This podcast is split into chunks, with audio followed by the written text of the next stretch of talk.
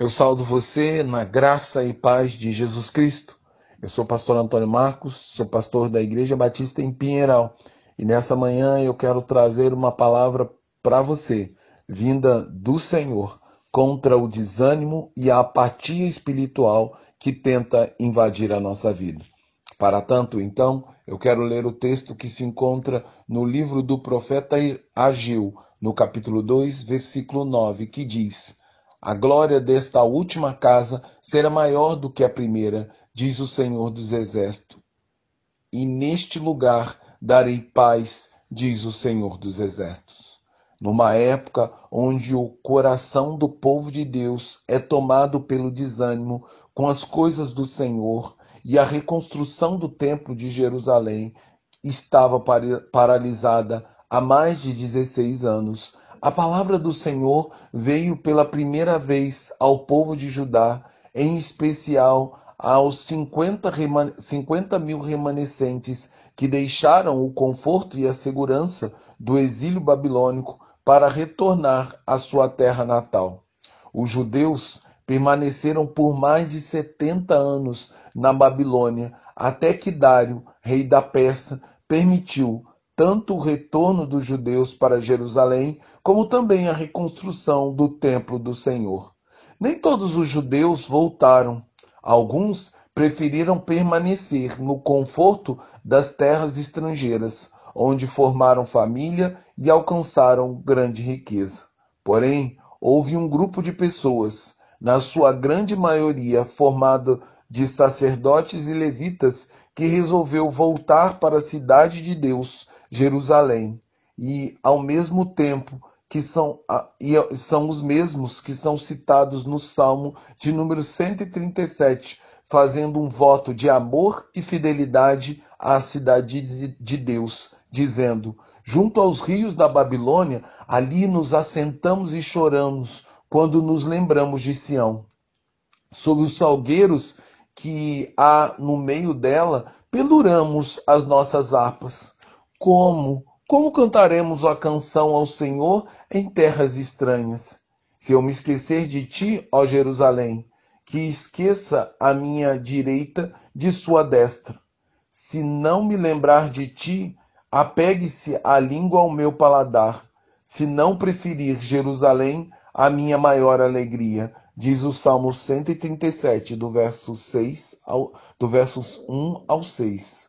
Agora, quando estes finalmente estão na cidade que tanto amava, as circunstâncias difíceis e os inimigos lhe roubaram o ânimo e o interesse pelas coisas de Deus, em especial pelo templo do Senhor, que estava em completa ruína.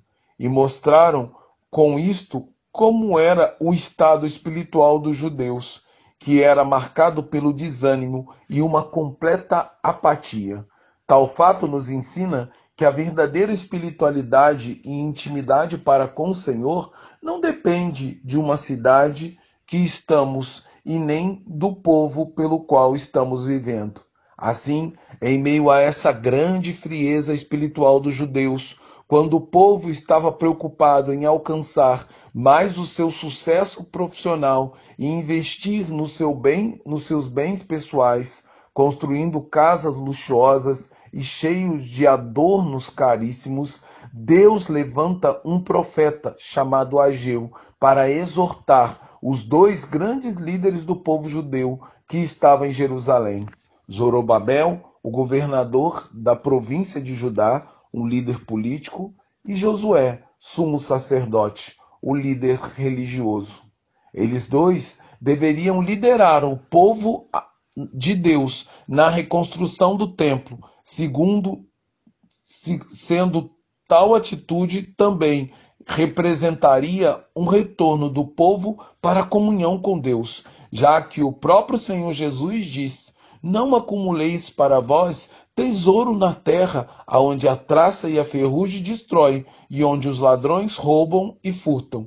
Mas acumulem para vocês tesouro no céu, onde a traça e a ferrugem não destrói, e onde os ladrões não roubam e nem furtam, pois onde estiver o seu tesouro, aí também estará o seu coração. Por isso, o povo deveria voltar com toda a sua dedicação e empenho para a reconstrução do templo e para a para a consagração de suas vidas a Deus, como haviam cantado nos salmos enquanto estavam no cativeiro, fazendo do Senhor o seu grande tesouro, tanto do presente como do futuro. Assim, eu convido você a ouvir e atender o apelo de Deus por meio de Sua santa palavra, que nos exorta solenemente a dar fim a uma vida marcada pelo desânimo e a apatia, pelo desinteresse das coisas de Deus, e para começar uma nova vida conduzida pelo Espírito Santo, onde as coisas de Deus e a busca pelo reino vem sempre em primeiro lugar, porque reconhecemos em palavras e ações que o Senhor, apenas o Senhor, é nosso maior tesouro. Por isso, vamos juntos colocar a mão no arado de Deus, na obra de Deus, pois a Bíblia diz: quem pôs a mão no arado e olha para trás, este não está apto e nem é digno de entrar no reino dos céus. Em Lucas capítulo 9, versículo 62. Então, vamos segurar firme no arado e trabalhar com grande alegria na obra do Senhor, porque essa é sua vontade soberana. Porque a glória do tempo que estamos vivendo é melhor e maior do que a glória do passado, porque o futuro é melhor do que o passado. Então, caminhemos rumo às glórias que o Senhor tem para nós no passado, no presente e no futuro. Portanto, minha oração é que possamos fazer do Senhor nosso primeiro e principal prioridade das nossas vidas. Rogo também para que possamos ter prazer e alegria em trabalhar na casa de Deus. Sendo assim, sejamos destituídos de todo desânimo e frieza espiritual que atrapalha nossa comunhão com Deus e nosso trabalho na casa do Senhor. Em nome e por amor de Cristo Jesus. Amém. Agora que o amor de Deus Pai, que a graça do Deus Filho e o consolo do Espírito repouse em nós, para que desânimo e apatia não sejam a marca da nossa vida, mas trabalho e resiliência seja assim a marca de nosso trabalho para o Senhor. Em nome de Cristo é que nós oramos. Amém.